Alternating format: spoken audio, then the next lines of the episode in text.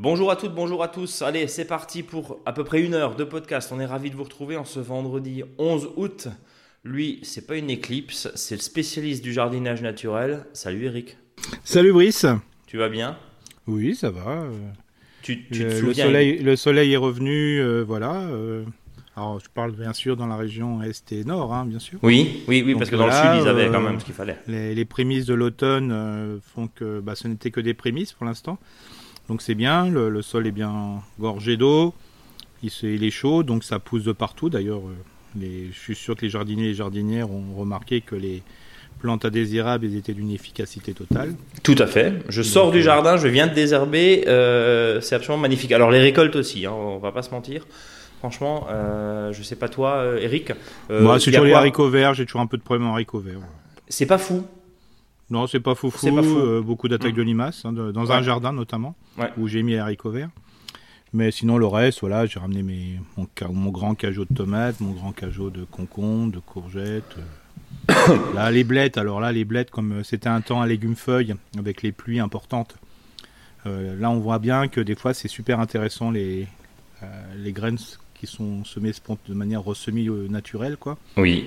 Parce que là, les, les bleds, ben voilà, ils ont poussé d'une manière complètement exceptionnelle, quoi. hein. C'est voilà, j'ai un champ de bleds, euh, On est d'accord. voilà, donc euh, ça c'est vraiment très très bien. Et puis euh, je suis assez surpris sur les tomates. euh, J'aurais cru que bon, c'est pas fini. Hein, je, je veux pas enlever le. Je veux pas tout de suite rentrer dans l'espoir, mais j'aurais eu peur que les, les tomates euh, aient beaucoup de mildiou. Surtout euh, les tomates extérieures sans traitement, voilà, Mhm. avec du cuivre, hein, parce qu'il faut pas se leurrer hein, quand on voit ce qui se passe dans le monde viticole. Euh, voilà, c'est hyper compliqué Euh, au niveau du, ben voilà, des problèmes d'oïdium, de voilà, de mildiou, enfin compliqué. Donc j'ai eu peur. Bon, pour l'instant, sur plein de variétés de tomates sans voilà traitement, je vois pas grand chose. Il est vrai que sur les courges, ben voilà, il y a beaucoup d'oïdium sur les courges, hein, sur les feuilles de courge. hein. Je sais pas Ouais, ça, ça commence. ouais. On est d'accord. voilà, ça c'est, on était plein dedans quoi. hein. Donc ça fait du bien euh, d'avoir semé plus tard des choses. hein. Notamment moi j'ai semé, euh, j'ai des concombres tout neufs, euh, j'ai des courgettes tout neufs parce que je les avais semés plus tard, euh, soit Tu- en spontané ou des melons. Là, Eric, on est d'accord, c'est fini pour ressemer. Ah oui, oui, oui, complètement. Ok, d'accord. Bah, Mais- Sauf dans le sud hein, où là on Ouais. peut encore se permettre de faire des choses. euh, Ouais, mais si jusqu'à mi-octobre, on a euh, des magnifiques, euh, un magnifique été indien. Je sais pas si on peut dire magnifique. Oui, non, mais là ça fait un peu juste. ça hein, fait un peu juste là, quand même. On est d'accord. Ouais, là c'est voilà, il faudrait vraiment qu'il fasse un super été indien après quoi. hein. Ouais. Euh, le- le- L'ennemi de la courgette, j'allais dire, c'est quoi? C'est d'avoir des, des matinées, des matinées très oui, fraîches. c'est ça, voilà. Après, voilà, et puis après, c'est, ça risque peut-être euh, suite à la, euh, enfin, l'oïdium des autres pieds ou en présence de se développer sur les jeunes pieds, quoi. Ouais, ouais. Donc, voilà, euh, c'est- le principal euh, Voilà. frein. Par contre, si on le met sous tunnel, voilà, pourquoi pas tunnel ou serre. Hein, D'accord. Je le sens très bien, voilà. Par D'accord. contre, euh, voilà, il faut pas qu'il y ait des vieux pieds à côté qui risquent de contaminer le jeune pied parce que là, c'est très sensible. Bon, euh, parfait. Voilà, donc euh, c'est c'est- voilà, c'est intéressant. Bon, comme dit, hein, sur une parcelle où il y a peu de biodiversité, parce que c'est un jardin familial avec plein de gens qui, qui travaillent beaucoup sur hein, une méthode traditionnelle, là où je suis rempli de limaces. Bon, bah, les haricots verts, c'est compliqué. Bon, je vais en avoir là, mais c'est compliqué. Mhm. Le jardin où, voilà, où je, où je fais euh, pas grand chose, c'est-à-dire que je laisse tout pousser euh, et simplement le gérer. Bon là, entre le hérisson, les autres bestioles, euh, voilà, j'ai vraiment de limaces qui baladent, c'est tout quoi. Un peu d'escargot. C'est ce que tu disais d'ailleurs euh, les, nuits, les, les nuits précédentes. Non, pas, Mhm. pas les nuits précédentes, mais les jours Oui, précédents enfin. tu disais euh, Ouais. euh, tu as un jardin qui est quand même vachement plus Mhm. équilibré, on va dire. C'est on, ça. on va dire ça comme ça, et tu vois que c'est le jour et la nuit.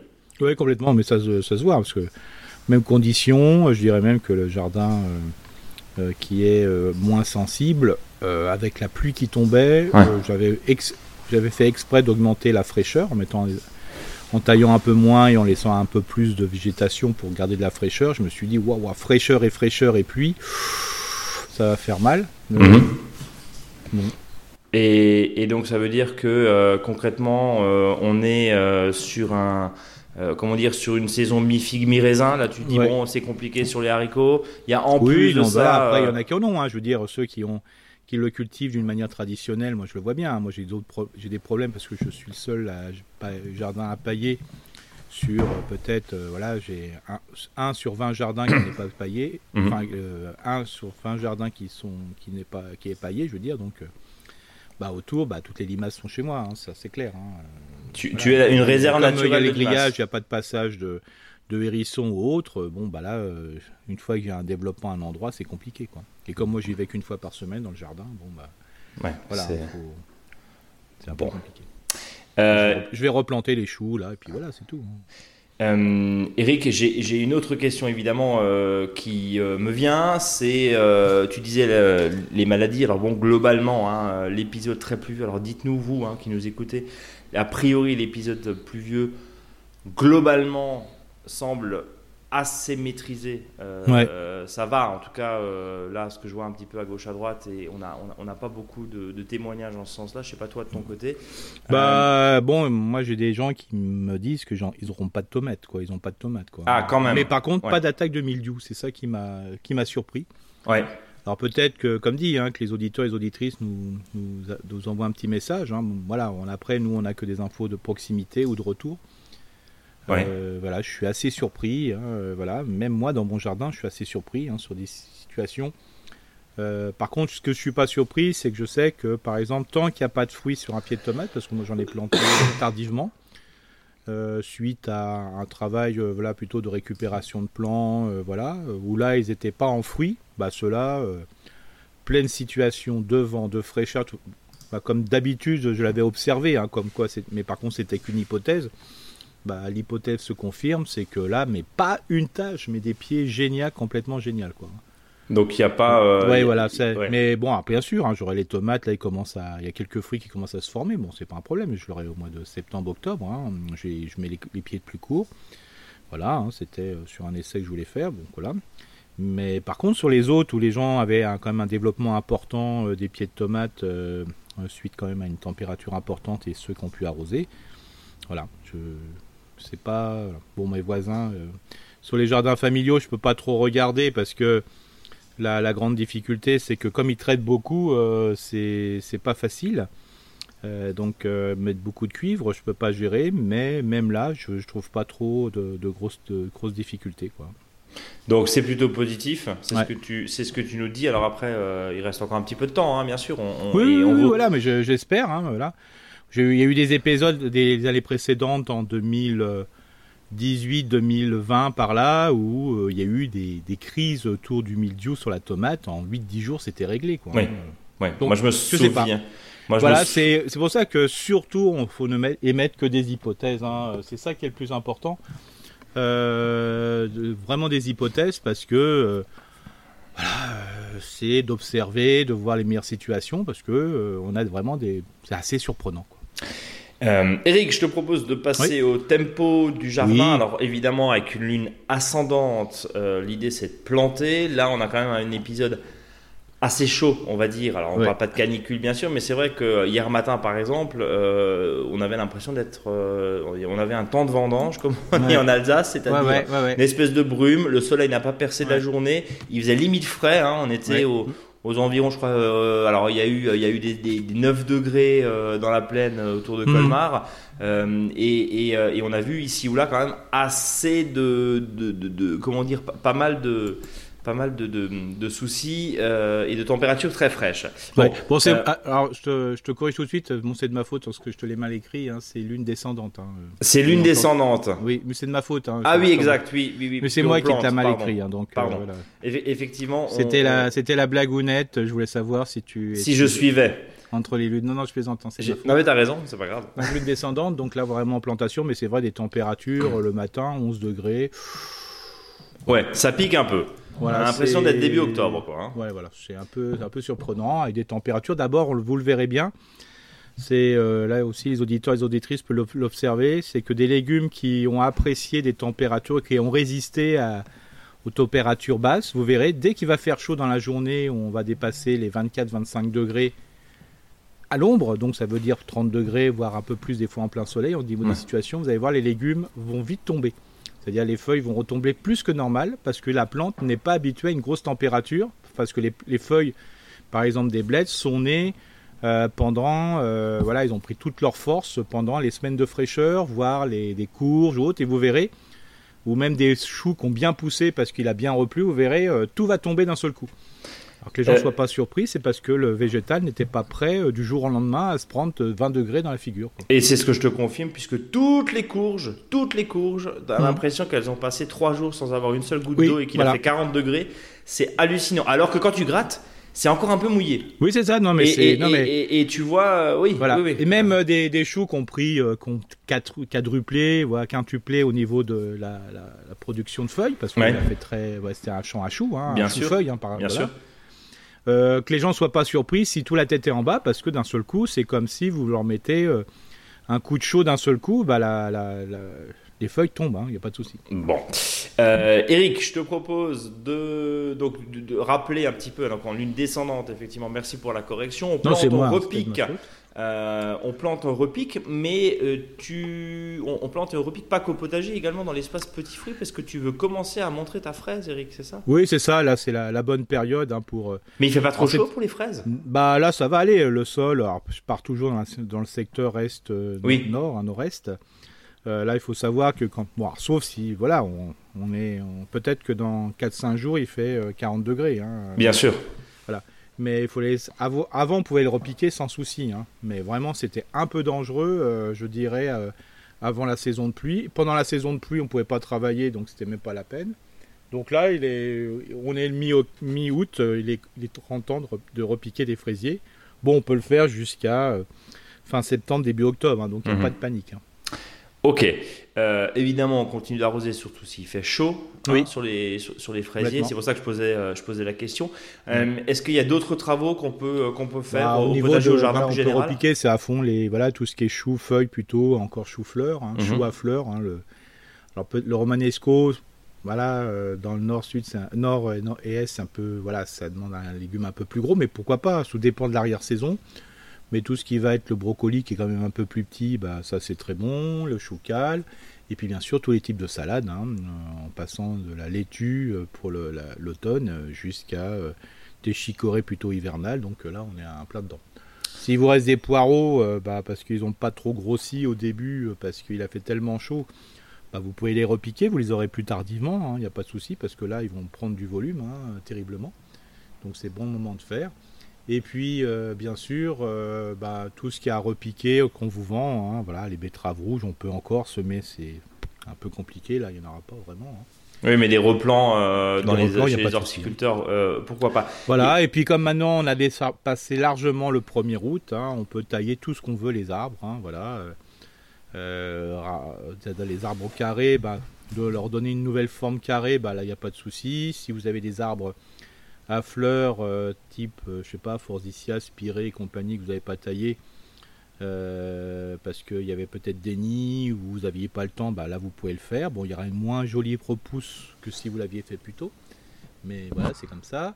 Et puis, bien sûr, vous pouvez continuer à faire une taille en verre sur vos fruitiers, hein, en sachant, je vous rappelle, si vous avez jamais taillé en verre globalement vos arbres fruitiers, attendez l'automne pour tailler et puis vous commencerez votre euh, rythme taille en verre, taille d'hiver, taille en verre, taille d'hiver à partir de 2024. Bien. Euh, Eric, nous avons comme chaque semaine oublié totalement de présenter le dossier de la semaine. Ça devient, l'habitude maintenant. Mais en même temps, sur votre podcast préféré, vous avez l'intitulé du sujet de la semaine et du dossier de la semaine. Donc voilà, juste pour, juste pour recontextualiser et ceux qui n'ont pas, euh, qui pas le sommaire sous les yeux, Eric, on, parle de pelouse, c'est ça? Oui, parce que là, bon, il y a pas mal de questions qui m'ont été posées euh, par rapport à justement les gens qui avaient des paillassons précédemment bah, il a l'impression que quand ils reviennent de vacances une semaine, euh, comme il a plu, bah, ils ont l'impression d'avoir un nouveau gazon, comme si le voisin avait ressemé leur gazon. Mhm. Et puis euh, au niveau des, voilà, des espaces où il n'y avait plus aucune fleur, euh, à part peut-être quelques chicorées sauvages qui pointaient le nez, bah, d'un seul coup tout revient fleuri et on entend enfin du, du vrombrissement des insectes. donc attention, ne, cachez, ne cassez pas cette belle dynamique, parce qu'il ne faut pas oublier que les, insectes ont faim. Quoi. en résumé et, en, comment dire oui en, résumé très rapide, ne sortez pas les tondeuses quoi.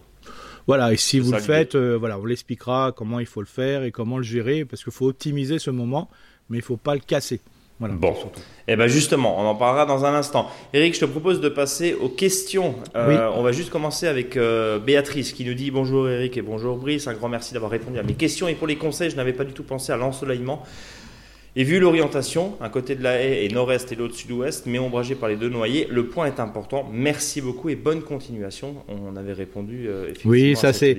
Là, c'est souvent un exercice qui fait toujours rire, hein, que je fais dans tous les ateliers, quand je me balade je fais, c'est d'abord de voir ce facteur limitant euh, qui est euh, l'ombre. Euh, le fait qu'est où comment je me positionne par face au soleil quoi. Hum. Donc c'est vraiment l'exposition et ça c'est vraiment le facteur limitant parce que on est dans un jardin privé et on n'a pas on n'est pas chez le maraîcher ou le producteur. donc voilà, ça c'est important et les gens d'un seul coup ben ça leur permet de, caler un petit peu mieux leur jardin parce que d'un seul coup, bah, en fin de compte, il y a un prérequis, c'est l'ensoleillement. Donc, euh, par rapport à ça, ça me limite des fois l'incompréhension que, j'ai d'aménager mon jardin. Parce que des fois, c'est bon, qu'est-ce que je vais faire? Ah Là, d'un seul coup, ça devient plus clair. Hmm. Donc attention aussi euh, euh, à, tout ça, évidemment. Euh, Sophie qui nous dit bonjour les amis jardiniers et auditeurs, j'habite dans le 78 en région parisienne et j'aimerais planter un pêcher à l'automne. Avez-vous et auriez-vous des noms de variétés qui pourraient se plaire dans cette région, en Ile-de-France, ou peut-être des variétés coup de cœur à me recommander? Merci d'avance pour vos conseils. Sophie, toujours aussi passionnée de votre œuvre podcastique. Bah moi c'est très simple, hein. moi pour être tranquille, hein. moi c'est type pêche de vigne avec mon coup de cœur c'est la pêche sanguine. Hein. D'accord. Euh, alors je sais que c'est pas la grosse pêche jaune ou blanche, euh, voilà, euh, mais c'est quand même une pêche qui, parce qu'il faut pas oublier que si vous achetez un pêcher un peu plus sophistiqué par rapport à, à la variété, alors c'est super bon, il n'y a pas de souci. Le seul truc c'est que quand le pêcher va mourir, ben souvent on voilà, c'est très difficile de, de, revenir à partir du noyau sur cette espèce, alors que la pêche de vigne, elle est tellement race pure qu'en fin de compte, ça revient tout le temps. Alors après, c'est un choix. Hein. Si vous êtes pêché plutôt gustatif, plutôt ce qu'on appelle fruit à couteau, euh, voilà, c'est. Mais tout, voilà, mais voilà, moi j'ai vraiment mon coup de cœur, c'est toujours euh, parmi les pêches de vigne et surtout la pêche sanguine. Hein. Voilà, ça c'est. Donc pêche sanguine, pêche de vigne. Voilà, c'est vraiment ce qui se, qui se cultive très facilement, qu'on peut ressemer. On est complètement euh, en autonomie avec ce péché. Euh, c'est une variété qui est beaucoup moins sensible et la meilleure des variétés, c'est celui que vous allez récupérer chez le voisin, là en ce moment. Allez manger dans, chez les voisins. Et si vous trouvez, vu le temps qu'il a fait et compagnie, un pêcher où il n'y a eu pas ou très peu de cloques, euh, quelque, bah c'est le moment de le multiplier. qu'il faut. Et, et, vous, et vous semez tout de suite les pêches. Quoi. Euh, question toute bête. Euh, un pêche des vignes peut se plaire même quand il n'y a pas de vigne? Complètement.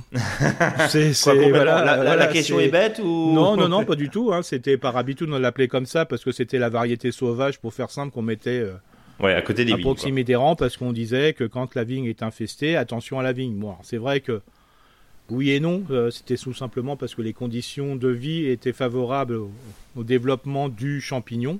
Mhm. Donc c'était aussi défavorable pour la vigne, quoi. Hein.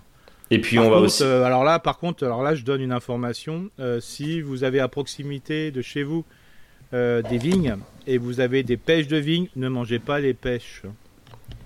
en raison des traitements. En raison des traitements, oui, sauf, Parce que même si c'est du, bio, le truc c'est que là, avec tous les traitements. S'il y a eu un cuivre, on va éviter. Cuivre, voilà, enfin tous les trucs, voilà, c'est la proximité, proximité d'une vigne, c'est pas. Alors souvent les plants sont nickel, hein, parce que bien sûr ils ont été. Euh, les maladies du, du, se traitent euh, de même, même façon que pour les maladies du, de la vigne, quoi. Donc si ça a été traité, ils sont impeccables les pêches, mais voilà.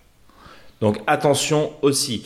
Euh, il y a un autre point que je voulais voir aussi avec toi, c'était évidemment, enfin, de, de, rappeler aussi que ces pêchers historiquement étaient là, puisque euh, ils ont été arrachés depuis. Quand la mécanisation est arrivée, il est évident qu'il y a beaucoup, beaucoup de fruitiers et de haies, hein, même si on ah fait le chemin inverse. Il y a beaucoup de haies qui ont disparu et de pêchers et de fruitiers, justement, puisque euh, à la base, c'était une sorte de, polyculture et non pas une monoculture qui est forcément la vigne, où euh, toute autre culture, j'allais dire, de l'agriculture moderne. Mathieu qui nous dit bonjour Eric et bonjour Brice, fidèle auditeur de votre podcast depuis maintenant plus d'un an. J'adore votre émission que je trouve très enrichissante et pleine de beaux conseils. Je précise que j'habite en Bretagne, près de Rennes, et je me décide à vous écrire pour vous poser quelques questions. La première concerne mes poivrons. Je pense qu'ils ont été attaqués par des charançons du poivron. En effet, j'ai retrouvé plein de petits trous sur quasiment tous mes poivrons. Et en les ouvrant, il y avait comme une pourriture à l'intérieur. J'ai donc perdu toute ma récolte cette année. Ma question est la suivante. Y a-t-il une chance que ces nuisibles reviennent l'année prochaine et que faire? Oui, il y, a, grande chance. Hein. Voilà, ils sont à proximité, se sont installés. Alors des fois, quand on a des, bestioles un peu spécifiques comme ça, euh, il faut leur casser le rythme, euh, c'est-à-dire parce que le rythme de vie, c'est-à-dire que là ils se sont engagés, euh, voilà, dans leur rotation de vie, hein, dans leur cycle de vie. Et la seule façon des fois de s'en débarrasser, c'est de leur casser le rythme, c'est-à-dire que bah, quand l'adulte va revenir et s'il voit pas de poivron, ben il pourra pas aller jusqu'au bout de son cycle, donc il va mourir. Donc l'idée c'est quoi? C'est de pas faire de bah, poivron voilà, déjà de faire euh, voilà. Alors euh, alors après aussi, ça peut être variétal, euh, ça peut être exceptionnel. Les conditions de vie, c'est voilà, ça peut les favoriser. Je suis pas sûr que des fois qu'il y a le prédateur à côté, ça peut arriver. Mais des fois, peut-être l'intérêt, c'est de dire, bah tiens, si je cette année, je mettais un petit, enfin l'année prochaine, je mettrai un petit peu plus de tomates. Mhm. Et chez le copain ou la famille et compagnie, bah, ils mettent un peu plus de poivrons. Ouais, et puis on échange. Quoi. Euh, j'ai une question, je, prolonge la question de, Mathieu, parce que moi j'ai une question poivron. Alors je vais la poser là comme chaque auditrice, et comme tous les auditeurs et les auditrices. Euh, moi j'ai des poivrons qui euh, très clairement périclitent. Hein, oui. et, et je, je, tire la racine, et j'ai pratiquement plus rien. Alors Bon, euh, sur les choux, sur les salades en général, c'est du topin dans 95% des cas. Tu sors, tu, beaucoup de ouvres, topin. Hein. Tu ouvres et tu vois le, verre qui se barre. Donc celui-là, tu arrives avec une, avec une, euh, avec une euh, longe, non pas une longe, avec une maraîchère, je vais y arriver, avec une gouge. Une gouge Voilà, pardon, avec une gouge. Donc tu arrives assez facilement à l'avoir, même avec une petite pelle. À l'inverse, là, les poivrons, et, franchement, j'ai dû perdre, euh, je sais pas moi, un quart, euh, un quart de la hmm. récolte de poivrons parce que subitement, le truc dessèche euh, et tu vois qu'il est attaqué. Et quand tu prends ton, ta racine, elle est complètement bouffée. Qu'est-ce que ça peut être, Eric? Je sais pas, moi, ça peut être, moi, je, souvent le topin, hein, qui, est, qui, est, quand même. Même sur du poivron? Ouais, ouais, ouais, ça mange de tout, quoi. Ça mange de tout. Donc hmm. attention au topin. Topin, topin, noctuel, voilà. Hein. ça peut être aussi une remontée de, de, de hanneton. Euh, voilà, de verre de hanneton. Le verre hmm. de hanneton, le, verre blanc, hein, voilà. Euh, alors quand ça mange petitement, c'est souvent ça. Alors je dis pas qu'il va pas mourir la, la, plante. Hein. Mhm. Quand c'est des plus grosses, euh, voilà, mangeailles, comme je dis, là c'est le campagnol. Hein. Bah là, ouais, enfin moi j'ai jamais vu de campagnol, mais oui, c'est ça. pense mais là le campagnol, il n'y a plus rien quoi. Oui, il n'y a plus rien. Et puis tu le vois aussi. Les mangeailles, c'est souvent des, des larves de justement type noctuel, hanneton et compagnie qui sont remontées, voilà, qui ou voilà ou taupe grillon hein, euh, donc il peut être euh, aussi euh, voilà. bien. Et souvent c'est une ligne. oui enfin moi j'ai sur deux lignes mais effectivement voilà, c'est souvent c'est rare que par exemple c'est un de temps en temps. C'est plutôt des fois 3-4 de suite ou et là ça montre bien souvent que là c'est parce que c'est la bestiole qui a avancé il y a une zone. Il y a une, zone, purin de fougère c'est pas mal non? Oui bon quand c'est attaqué, c'est attaqué. Quand la pression est forte. Euh, oui, bien sûr. Non, mais je veux dire après en prévention, peut-être de, bien sûr, de, voilà. de, réfléchir. Furet, de fougère, tanésie, voilà. Quoi, bon. à voir l'année prochaine. Attention à l'apport de fumier, quoi, hein, aussi. Bah, j'en ai pas. Hein. Oui, je sais, c'est pour ça que je, dis. Je, je, je, mets pas d'apport de fumée, justement. Euh, je, mets, je, mets, je mets de l'engrais euh, euh, naturel, enfin bio, mais qui est justement pas fumé à cause de ce problème-là. Hmm. Donc, bon. deuxième interrogation de Mathieu, c'est concernant les tomates. Alors là, voilà. Après deux semaines de pluie, et pour ma part, une lutte acharnée contre le milieu, feuilles atteintes retirées, traitement au bicarbonate, arrachage de certains pieds trop atteints.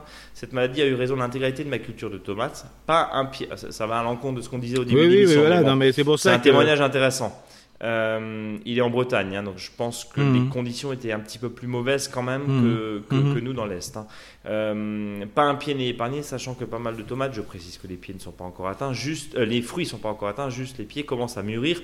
Puis-je les récolter et les faire mûrir en dehors du pied? Oui, c'est la seule solution en sachant que là, je veux pas casser le, moral. Des fois, ce qui se passe, c'est que euh, c'est alors quand le fruit commence à tourner, c'est-à-dire que quand tourner pas, je veux dire, ne présente pas sa face sud euh, par rapport à la face nord. Hein. Et quand la couleur commence à tourner, on peut les avoir. C'est-à-dire, on peut avoir la, coloration qui peut revenir. En dehors du pied, ouais. Voilà, en dehors du pied, en sachant que bon, ça sera une, plante, enfin, ça sera une tomate qui sera assez dure, voilà, mais elle peut venir. Tomate de supermarché, quoi. Par exemple. Mais par contre, si ça, la, couleur n'a pas tourné, c'est-à-dire qu'on est plutôt ce qu'on appelle en multiplication cellulaire, mhm. le, fruit va se rider, va rester vert, va pourrir. Ouais, on, voit. Donc voilà, en, espérant effectivement que Mathieu puisse Mais sauver par un peu. contre, euh, des fois, ce qui arrive, c'est que quand les pieds sont bien atteints, le fruit ne, ne l'est pas. Parce que des fois, c'est l'inverse, c'est le fruit qui commence et après. Euh, des fois, il faut pas être surpris que ça pourrisse parce que, euh, voilà, en réalité, le, le, pied de tomate, à travers les vaisseaux du, de la plante, ils étaient déjà atteints. Quoi. donc, y a-t-il un risque à consommer ces tomates? Non. Non. Euh, et alors, et pour l'année prochaine, pourrais-je mettre, malgré tout, mettre pardon, mes futurs pieds de tomates au même endroit, sachant que c'est le seul endroit vraiment bien ensoleillé Oui, il n'y a pas le choix de toute façon. Oui, c'est ce que tu dis à chaque fois. Il n'y a pas de rotation des cultures sur les sur Non, par contre, euh, là, les pieds, il faut les arracher. Euh, je mhm. dis toujours qu'on peut conserver les déchets de tomates. Oui, fruits, mais pas qu'ils sont malades. Feuilles, voilà. Quand ils sont malades, il faut les arracher maintenant. Voilà, voilà.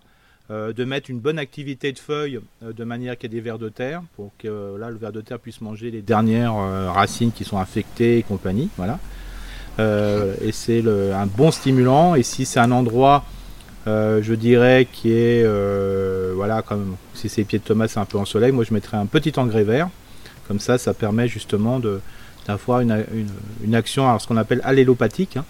C'est-à-dire que l'action d'une autre plante euh, va faire que ça va éviter de développer une maladie ou une autre plante. Merci un beaucoup. petit engrais vert. Quoi. Merci beaucoup et je vous aime fort, mm. nous dit Mathieu. Diane qui nous pose la question, alors c'est euh, intéressant parce qu'on euh, on en a déjà parlé, mais il y a quelques années, je me souviens Eric. bonjour, merci pour vos réponses à mes questions d'il y a deux semaines concernant l'albizia et le néflier du mm. Japon. Je vais suivre vos précieux conseils. J'ai une question concernant le choix d'un broyeur à végétaux. J'ai un hmm. jardin de 1000 m2 sur lequel poussent notamment des graminées, des sauges, des lilas, des petits fruits, des hortensias, de la vigne, des aromatiques et quelques arbustes divers. J'aimerais broyer les déchets de taille pour en faire du paillage. Est-ce que vous pensez que c'est est-ce que vous pensez pertinent pardon que j'investisse dans un broyeur à végétaux? Et si oui, lequel me recommanderiez-vous pour ce type de végétaux? Un grand merci par avance. Alors sur la réponse si il y a, y a, y a enfin il y a nécessité d'acheter un broyeur, il faut prendre un broyeur à végétaux. Voilà. C'est-à-dire, euh, et non pas un broyeur à bois, parce que là, ça oblige que le bois soit un peu plus sec. Outé, Voilà, voilà. Donc, euh, l'autre, euh, ça permet de tout broyer globalement. Alors, bien sûr, les, les broyeurs qui coûtent cher et compagnie, les gros trucs, ils s'en foutent, hein, que ce soit broyeur à mhm. végétaux, tout, tout, passe. Mais là, dans les petits broyeurs, voilà, faut mieux jouer dans ce jeu-là. Après, il faut se poser la question est-ce que le, le fait d'acheter un broyeur autour de 1000 euros, 1500 euh, euros, euh, voilà, ça vaut le coup. Quoi. Alors la mutualisation me paraît quand même le plus intéressant, mais attention, c'est pas si simple que ça de, de pouvoir se prêter du matériel et de, de voilà, de gérer. Parce que s'il y a bien un outil, un matériel qui est compliqué à gérer et qui, se et qui peut facilement se dégrader, c'est le broyeur. C'est pour ça que quand vous allez dans un magasin type Kiloutou où je te prête ce que je veux ou n'importe quoi, ouais. euh, je ne trouvais pas d'autres noms. Euh, c'est, euh, on sait très bien que c'est toujours compliqué d'en avoir. Pourquoi? Parce qu'il est souvent réservé, c'est sur la même personne, parce que ça coûte une blinde, parce que les marteaux sont cassés et tout ça. D'accord. Alors après, il faut bien se poser la question que des fois, un broyat, je veux dire, non horticole, c'est-à-dire pas forcément très joli, un peu plus grossier, des fois est bien suffisant. Donc le fait d'avoir un peu de plantes, de les, de les, un peu de plantes et de les broyer comme ci, comme ça. Euh, c'est plus facile. Et il y a l'autre solution qui est vraiment euh, qui est très sympa et ce qui se fait, euh, je le connais, hein, parce que j'étais à euh, l'organisation dans, un secteur, c'est de, se dire bah voilà, une fois de temps en temps, peut-être pas forcément tous les ans, tous les deux ans, bah, il y a 5, 6, 10 voisins qui se mettent ensemble et puis ils broient chez les uns et les autres les déchets qu'ils ont accumulés et de louer un broyeur bah, ça coûte pas si cher que ça. En plus, ça va très très vite parce que c'est un truc qui est hyper efficace et surtout, plus c'est efficace, plus c'est, euh, je dirais, puissant, moins c'est dangereux. D'accord. Oui, parce que c'est en gros, enfin, c'est ce que tu disais. Enfin, je, connaissais évidemment la réponse euh, à ta question, enfin à la question euh, de, l'auditrice. évidemment, tant qu'à faire, autant investir ou en tout cas investir à plusieurs dans quelque chose qui est tien plutôt que, on va dire Voilà. les choses clairement. Ou la location. euh, hein, ou, la location, plutôt que, on va dire les choses clairement, euh, les espèces de gadgets, euh, jouets Oui. qu'on peut trouver dans des enseignes de hard discount et autres. hein, parce que franchement, vous allez vous énerver. Enfin, Oui. on a tellement de retours par rapport à ça, vous allez vous énerver. non, puis ça met une, ça, prend du temps. Ça Au prend du temps, énergétique, c'est terrible. Ouais. Et puis n'oubliez pas aussi, hein, parce que là aussi, je travaille des fois avec les collectivités. De temps en temps, il y a la collectivité qui met, À disposition, tout à fait. qui met à disposition, mais surtout qui propose une subvention. C'est-à-dire que bah, voilà, ils donnent 30 euros pour la location d'un, broyeur sur une journée si vous êtes plusieurs. Donc il voilà, il faut se renseigner, euh, ça vaut le coup. Voilà. Et puis des fois, euh, bah, vous achetez une bouteille de vin ou n'importe quoi, à ramener des pots de confiture. Il y a peut-être quelqu'un qui a un broyeur dans le lotissement. Voilà, il va s'en servir deux fois. euh, peut-être que dire bah voilà, est-ce qu'on peut mutualiser comme ça? Je te rembourse, je sais pas, hein, si c'est bien sûr, si c'est, euh, je veux dire, à carburant, un vrai moteur, euh, voilà, ça c'est, bah, vous lui remboursez euh, le carburant. Mais sinon, voilà, c'est des fois, parce que là, l'investissement, je trouve des fois que c'est un peu exagéré. Quoi. On est, euh, on est d'accord. Ou, ou l'inverse en l'occurrence. hein. Oui. Diane peut, dans ces cas-là, se dire j'investis et puis on va essayer de le mutualiser. C'est ça. En, faisant, en faisant un petit peu tourner le matériel, euh, si je puis dire, Hmm. euh, parce que finalement ça va durer, euh, si ça va, par Oui. contre, ça, va, ça va être utilisé deux fois par an. Quoi. Et on sait très bien qu'il y a même, bon, alors, surtout- bon si c'est un matériel électrique, c'est pas trop grave, mais si c'est un matériel qui n'est pas électrique, on sait, on sait très bien que la non-utilisation, ça, ça fait vieillir plus le matériel. quoi. On est d'accord. Bien, Euh, je te propose de passer à Alessandra qui nous dit avant tout, je voulais vous remercier pour vos précieux conseils. Conseils toujours précieux, pardon, je ne perds pas un épisode de votre podcast depuis son début. Je vous écris ce matin car je n'arrive pas à comprendre ce qui se passe sur mon kaki. J'adore ce fruit, j'en mangerai tout le temps. En plus, j'ai la chance d'avoir des voisins qui m'en donnent chaque hiver car ils ont des arbres de kaki mais ils ne les aiment pas trop. Euh, malgré cette chance, j'ai décidé d'en planter deux dans mon jardin. C'était mon rêve depuis toujours et maintenant je l'ai réalisé. En plus de produire ses fruits, euh, cette plante est très vigoureuse et rarement malade, la plante parfaite. Donc, elle habite sur les hauteurs de Foix, à 450 mètres d'altitude. Elle a planté deux sions dans deux zones différentes. L'un se porte à merveille, l'autre malheureusement présente des taches brunes sur les feuilles et se replie sur elle-même. J'ai regardé partout sur internet, j'ai cherché dans mes livres de jardinage, dans les vergers, mais j'ai rien trouvé qui puisse m'indiquer ce qui se passe. Est-ce une carence? Euh, Peut-être que sa position est trop proche de la haie. Le type de sol est argileux, limoneux, mais la vie du sol est richissime. Ici, l'été n'est pas encore arrivé. Il continue à pleuvoir, faire froid. Quelques jours de chaleur, mais toujours alternés avec la pluie et l'humidité. Je vous dis pas euh, le potager, le hein, Midiou et Co à profusion. Dans l'absolu, la pluie ne me dérange pas. S'il pleut, on aura toujours de l'eau et au moins c'est primordial. Mais j'espère que vous pourrez m'aider parce que je voudrais pas perdre euh, mon, mon arbre préféré. Je vous joins quelques photos qui, nous, qui pourraient éventuellement euh, vous aider. Et on voit effectivement un kaki qui est euh, en contrebas d'une haie et justement des, des feuilles qui ont tendance bien sûr à, à se recroqueviller. Eric, je vais te montrer Oui. la, la photo. Donc il faut savoir que quand c'est en contrebas, le, le problème c'est que là ça, ça subit encore plus le- la fraîcheur. Euh, la proximité de, de haie accentue et quand on voit le, le rayon du soleil, sauf si je me trompe, Oui, c'est ça, c'est à l'ombre. c'est vraiment à l'ombre et c'est Ouais. souvent à l'ombre, voilà, avec des arbres là qui sont piégeurs de, de chaleur et de voilà et plutôt euh, vecteurs d'humidité. Donc là on est on est caractéristique dans un dans de la mauvaise aération qui est pas due à l'arbre parce qu'il est mal taillé, c'est parce que à côté euh, il y a vraiment un- une concentration et de, de plantes qui fait qu'il y a de la fraîcheur. Donc on est là carrément dans une notion de- d'humidité, donc de facilitateur de, de maladie. De toute façon ça c'est une caractéristique. L'idéal, ça serait de déplacer même de 2 mètres, hein, 2-3 mètres, ça serait déjà bien euh, par rapport à ça, quoi, de manière que l'arbre ait au moins 6 à 8 heures de soleil dans la journée. quoi. Donc ça veut dire aérer, aérer, respecter Oui, le, le jardin, donc là, le, le- le décaler, hein, franchement, ça serait la meilleure des solutions euh, de le faire. Euh, bon, alors, je sais que plus on l'attend, plus c'est compliqué de le déplacer, mais euh, il sera toujours malade, quoi. Donc euh, s'il est malade, il n'y aura pas de fruits, c'est clair.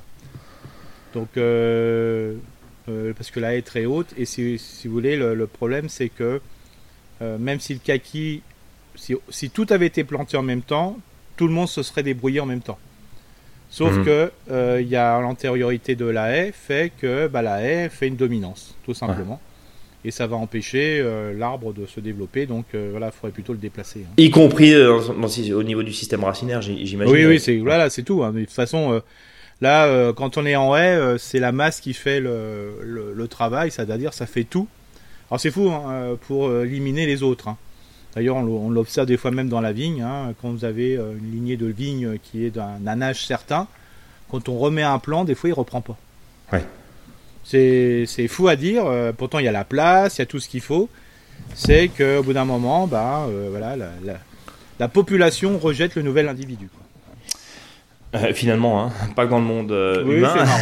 c'est marrant. C'est marrant on n'aime pas, euh, on n'aime pas les petits nouveaux. On va dire ça comme ça. C'est ça. Euh, euh, en tout cas, c'est ce que le règne végétal se, dit, se, dit aussi. Donc, déplacement le 15 octobre. Donc déplacement le 15 octobre, bien. Avec un trou qu'on peut faire à l'avance d'ici un petit mois. Mhm. Bien. Donc voilà les, les, précieux conseils. Euh, donc on est plus sur un problématique de maladie due à un microclimat. Oui, voilà, c'est ce que tu, c'est ce que tu. Quand on est, quand nous on s'enrhume, c'est que des fois on n'est pas à notre place. Hein. Oui, bah, qui le dis-tu? Le végétal, c'est la même chose.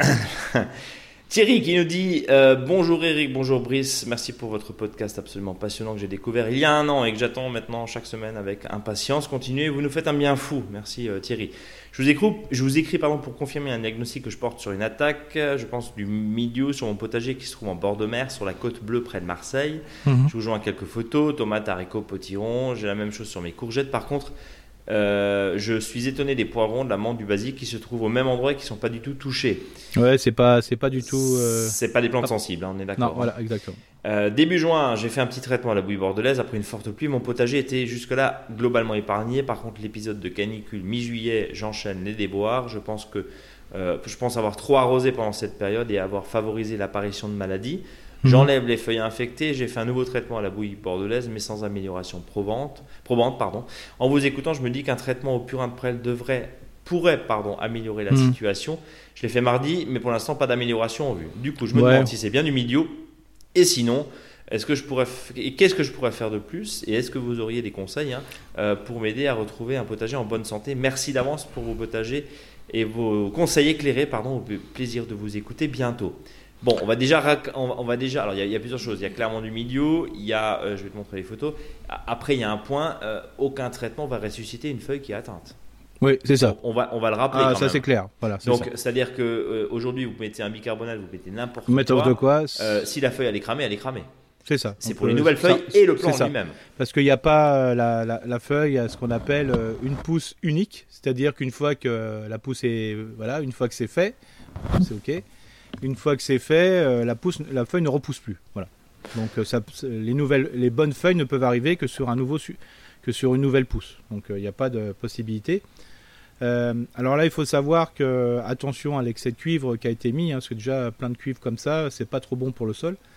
Donc le haricot est un peu bleu, hein, on le voit. Hein. Ouais, ouais, ouais, ça se voit. C'est du milieu, ça, Eric, là, le, haricot? Oui, qui... alors c'est, pas forcément un milieu, mais il y, a plein de, ce que de, de maladies en yose à la fin. Hein. Ouais sur les haricots. De toute façon, là, on est dans une, ce qu'on appelle dans une dynamique de maladie, hein, parce qu'il y a eu trop d'eau à un moment, trop d'affaiblissement et compagnie, euh, dont le cuivre peut aussi affaiblir le jardin, parce que l'activité du sol va être moins bonne parce qu'il y aura moins de, de vers de terre. Bien sûr. Donc euh, voilà, donc euh, le principe, c'est que à la place du, de l'extrait fermenté de voilà de, de, prêle, on peut faire une décoction de prêle hein, qui, est, qui, est, beaucoup plus efficace et qu'on peut faire du jour au lendemain. Hein, c'est très simple là-dessus. Euh, moi, ce que je ferais, j'utiliserais, euh, faudrait laisser assécher le, jardin globalement, euh, voilà, avec le, tout simplement. Je vous donne un exemple. Hein. quand il a plu beaucoup en Alsace, bon, j'étais sous Thomas sous tunnel, hein. j'avais un tunnel, j'ai pas arrosé pendant 10 jours sous le tunnel, pas un seul arrosage, pour éviter de créer une, une ambiance maladie. Mhm. Parce que même sous un tunnel, une fois que la, la fraîcheur s'installe, l'humidité, on peut avoir une attaque sous tunnel et des fois qui est encore plus forte que dehors, quoi. Je suis revenu 10 jours après, hein, pas un seul arrosage, hein, on est bien d'accord. Euh, donc, bien sûr, il y avait quelques pieds, on voyait les feuilles commencer un petit peu à souffrir. J'ai arrosé, voilà, pour euh, comme il faisait beau. Et le fait des fois de, créer, maintenir l'ambiance fait que bah, les, pieds, bah, ils, souffrent. Quoi. Donc moi, ce que je ferais, j'effeuillerais tout ce qui peut être feuille malade. De façon, dès que c'est acheté, c'est compagnie. Hein, surtout euh, qu'il y a eu un, un, bicarbonate qui a été fait, qui ont été stop ou ralenti, et je laisserai pousser. Donc, oui, et, après, il faut aussi, euh, il faut encore une fois, on, va rappeler à notre auditeur que euh, aucun traitement, et on le redit, parce que voilà, n'est miracle. Euh, toute façon, de façon très claire, euh, c'est un espèce de, de, de, enfin, on est systématiquement sur une ligne de crête. Euh, si on utilise du cuivre, on avait bien compris que c'est pas trop l'idée de la maison et le style de la maison, mais si on utilise du cuivre, il pleut tous les, il, pleut toutes les 3 heures. C'est absolument impossible de faire quoi que ce soit. Vous allez mettre tous les mouillants, ça va terminer dans le sol. Ah oui, bah on le voit bien, on voit bien chez les professionnels. Et on voit bien chez les professionnels. Professionnels, voilà, en viticulture. Hein, que c'est très compliqué de Deuxième solution, enfin deuxième solution, deuxième problématique, euh, vous mettez euh, le bicarbonate qui va se faire lessiver, vous mettez, qui n'est d'ailleurs pas anodin à forte dose, hein, on va le rappeler aussi, euh, parce que ça reste un sel, mine de rien, quand même, donc il faut aussi se poser la question par rapport à ça, où il n'y a pas réellement d'études, Eric, hein, on est... non, non, non, non, on est bien clair là-dessus. Hein. On, est, on est bien clair là-dessus, c'est autorisé effectivement comme substance de base. Mais pour les particuliers, mais pas pour, pour les, particuliers. sur du bicarbonate de potassium, si... oui, oui, mais pas de mais, donc voilà, il y a, y a aujourd'hui euh, très clairement, on est toujours systématiquement sur une ligne de crête totale qui, euh, bah, qui demande bien sûr de, de, de suivre, de, de, regarder et puis, euh, et puis de, en, en, fonction effectivement de la configuration, se dire des fois, bah, allez, on va accepter un petit pourcentage peut-être de, de pertes. C'est compliqué à se dire quand on a mis tant et tant de, de, temps, justement. Euh, mais euh, mais des fois, c'est pas évident. Des fois, il y a une chose qu'il peut faire, parce que comme je disais, les, nouvelles feuilles peuvent ne pas être affectées. Euh, ce qui a possibilité, c'est que quand vous avez des extrémités de plantes, que ce soit tomate ou autre, et que vous voyez que les, extrémités des tiges sont, dont les feuilles sont recroquevillées, sont tachées, ce qu'on peut faire, c'est au lieu de d'enlever le gourmand, le petit gourmand qui va venir, et de laisser la pousse, c'est d'enlever la pousse et surtout privilégier le gourmand. D'accord. Le gourmand va, va reprendre la force de la tige et s'il n'est pas été affecté au départ, bah, va redonner une nouvelle tige toute nickel. Et il est, et il est, alors sans mauvais jeu de mots, il est étrangement beaucoup plus vigoureux et gourmand pour le coup. Oui. Et voilà, si on n'est pas trop loin dans la saison, gourmand, gourmand égale feuille, euh, gourmand égale gourmand avec des fleurs, fleurs égale des tomates. Donc oui, ça. rien n'est perdu. D'abord, euh, tout le monde a déjà fait, euh, voilà, par connerie, en palissant des tomates, euh, casser la belle tige. Et on se dit, oh putain, ça fait chier, on a cassé la belle tige. Ça. Et on revient dix jours après, on se demande si on a vraiment cassé la tige, quoi. Ouais, c'est ça, parce, parce que. On a laissé le gourmand, la petite plantule. Bon, malheureusement, si ce petite plantule est aussi attaquée, c'est compliqué. Bon. bien. Eh ben, écoutez, ça c'est une bonne une, bonne nouvelle. Je termine avec François, Eric, qui nous parle justement de la culture à l'ombre et qui nous dit bonjour les amis jardiniers, transmetteurs de savoir. Que pouvons-nous faire de mieux dans notre vie que de transmettre? Et je vous remercierai jamais assez pour ça. Euh, il nous avait effectivement déjà, euh, déjà euh, écrit, François. juste un petit, un petit point. je vous remercie encore pour vos émissions, ça fait toujours plaisir. Je vous souhaite de pouvoir nous faire profiter de votre savoir et de votre expérience le plus de temps possible. Bah justement, nous on part euh, on, va, euh, on, va euh, utiliser un petit peu les, congés là cet été pour se, pour se reposer. Mais on sera là dans. Alors, donc la semaine prochaine, évidemment, pas de problème. La semaine d'après, on va vous faire un, podcast autour d'un dossier, Eric, c'est ça hein? Oui, ce sera le plus simple. Hein. il y aura un peu moins d'interactivité hein, pendant, mm. pendant une semaine, mais on va vous proposer. Un, dossier spécial. On va essayer un petit peu de compiler toutes les grosses questions qui venaient et qui viennent régulièrement euh, sur notre boîte mail et puis que Erika, hein, parce que vous le retrouvez aussi Eric en tournée euh, bien sûr, en chair et en os. Oui, sur, toutes, sur toutes les plages. Euh, sur toutes les plages bien sûr. Avec, mon, Eric, avec, mon, boss bang de Coccinelle et, ça. et de Hanton. C'est ça. Bon. Eric, en tout cas, vous qui nous écoutez, n'hésitez pas à nous, euh, à nous écrire sur contact.monjardinbio.com. Contact.monjardinbio.com, c'est beaucoup plus simple, ça permet de centraliser toutes, euh, toutes vos questions. Euh, et vous pourrez ensuite découvrir nos réponses et les réécouter en podcast. bien sûr, Eric, on va passer au dossier de la semaine qui concerne. Oui, alors qui est plutôt une réflexion. Hein, donc, c'est assez important, c'est par rapport à la, pelouse qui repousse. Hein, parce qu'il faut savoir qu'il y en a qui ont quitté des paillassons et quand ils reviennent, ils ont une nouveau, un, voilà, une super moquette. Hein, euh, c'est assez surprenant. Hein, euh, voilà. Alors bien sûr, ça, je parle plutôt des graminées hein, qui ont une capacité. Et des espaces extérieurs, évidemment. Voilà, bien sûr, qui ont une, une capacité à pousser complètement dingue. Euh, là, tout de suite, quand j'ai vu les gens, je vais voir revenir de, congé, donc ils, ils, prennent, ils tondent. Alors, faut pas oublier, c'est comme si vous aviez un jeune gazon. le fait d'aller comme un bourrin à tondre le gazon bah, va faire que vous n'allez peut-être pas forcément lui rendre service. Donc l'objectif, c'est peut-être bah, de laisser faire un petit peu plus haut, parce que s'il il commence à faire un peu plus chaud, ce, gaz, ce gazon qui est fragile, parce qu'il faut savoir que son système racinaire n'est peut-être pas assez puissant bah, si vous lui coupez encore la tête, euh, donc vous lui enlevez de la fraîcheur et de la vitalité, ben, il n'aura peut-être pas le temps de faire un système racinaire qui va peut-être, ne pourra pas à ce moment-là réagir à un coup de chaleur. Laissez un peu faire, même que si quand vous piétinez dedans, vous voyez un peu les traces des pieds, c'est moins grave. Et si il a un petit peu d'âge, c'est-à-dire d'ici 8-10 jours, vous voulez le tondre, bah voilà, tondez-les vraiment au-dessus de 60, même, 0, 80, euh, donc ça veut dire 6 cm ou 8 cm. D'accord. Vous verrez, euh, voilà, vous laissez l'herbe sur le sol, ça va permettre justement de, redonner de la, force au, gazon sans l'étouffer, parce que si vous tondez à 6 ou 8 cm, vous verrez, vous coupez moins d'un tiers du gazon, donc ça va permettre de ne pas poser trop de problèmes.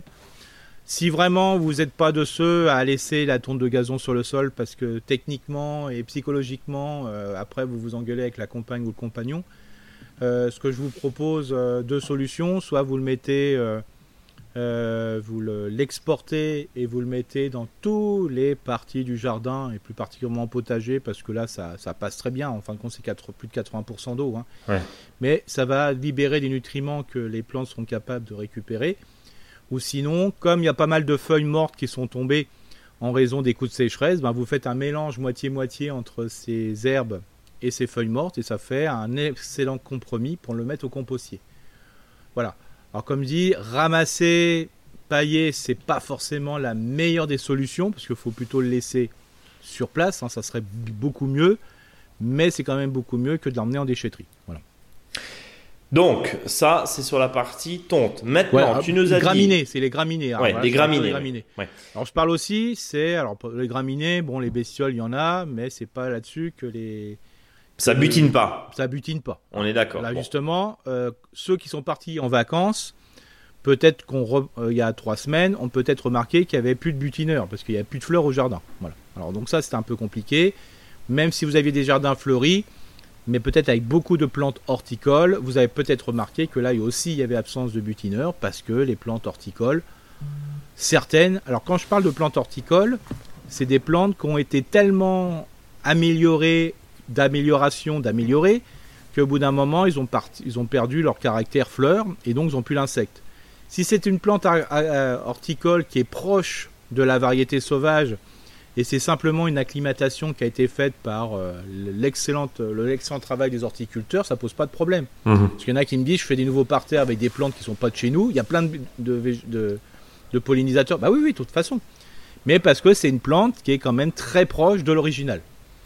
Mais quand ça a été multiplié, voilà, vraiment modifié, hein, sans OGM bien sûr, hein, en France c'est complètement interdit, mais par simplement par reproduction, par euh, voilà, euh, hybridation, ce qu'on appelle, euh, bah, des fois il n'y a pas de, pas de butineur dessus. Donc l'intérêt c'est que là, allez, pincez-vous quand vous en voyez une, mais c'est pas trop fort, hein, sinon vous avez des bleus.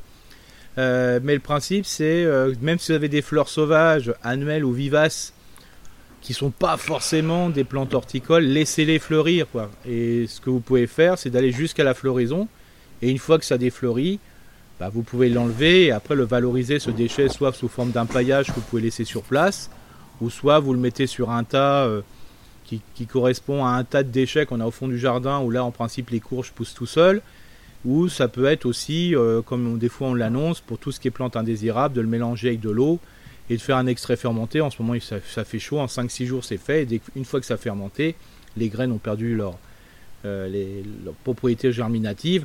Et donc, vous pouvez le remettre dans votre compostier ou euh, entre les rangs des légumes. Donc voilà. Mais laissez fleurir parce que en ce moment, les, les, butineurs, les abeilles, tout ça, ils ont faim. quoi. Hmm. Euh, il y a plein de fleurs, voilà, des mauves qui reviennent. Vous avez la chicorée qui. Mais laissez fleurir. de toute façon, des fois, c'est les seules fleurs. C'est un petit peu le conseil que je peux vous donner.